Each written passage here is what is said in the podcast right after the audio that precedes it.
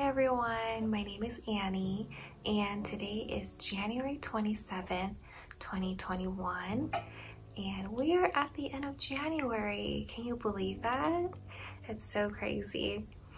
Um, anyway, today we're going to go over Matthew chapter 7 verse 1 to 12 and I'm going to be reading from my uh, NASB Bible. Do not judge so that you will not be judged. For in the way you judge, you will be judged. And by your standard of measure, it will be measured to you. Why do you look at the speck that is in your brother's eye, but do not notice the log that is in your own eye?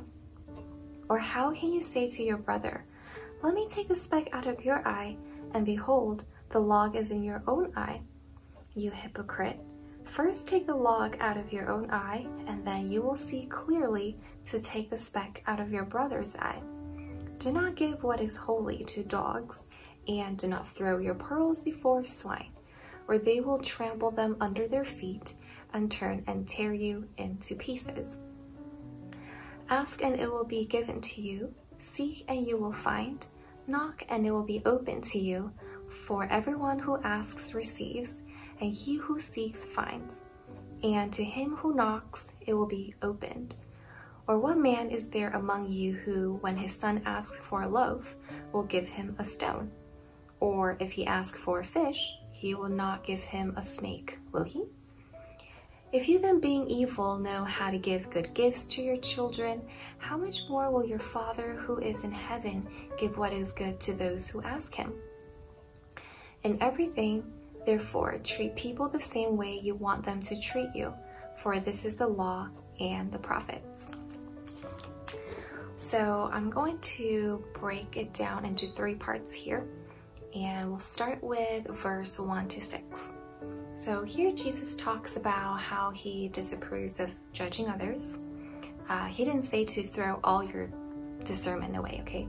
Here he meant that we shouldn't judge others unfairly or think of ourselves as more uh, righteous, uh, more highly of others, because that's just uh, very hypocritical.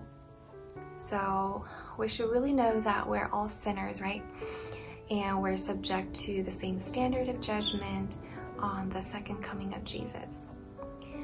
I also just think that when we judge others with the mentality of thinking highly of ourselves, it really closes off our hearts to love others. Um, it allows the temptation to gossip and prevents us from forgiving others and hinders the opportunity to witness to those around us. Now, for part two, from verse 7 to 11, uh, Jesus talks about how we should pray here, where he encourages to keep on asking seeking, and knocking.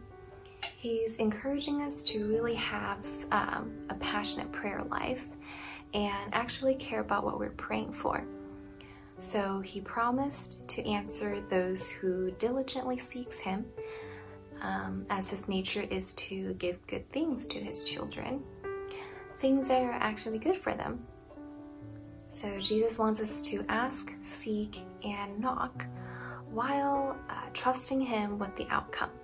Because whatever outcome it's going to be, it's always going to be good for us. So we shouldn't uh, be anxious. Now, for the very last part, uh, very last verse, verse 12, here we have the golden rule, which is about how we should treat others. So it says, treat people the same way you want them to treat you for this is the law and the prophets. So if we follow this simple principle, then we naturally will obey all the laws that says uh, about our relationship with others. So if we just follow this simple principle, uh, there would be no wars, right? No betrayal, no slavery. Um, it would definitely be a much more loving and harmonious world even though it's a very simple principle, but it's not an easy one to obey since it's um, it's not easy to consistently treat others as you want to be treated because of our sinful nature. But um, I think because we understand the grace of God, we should ask God to help us extend the same grace to those around us. So that's all I have for today. Um, I hope you enjoyed our devotional time together. I hope you are encouraged. And at last, I hope you have a very wonderful day. And until next time, bye.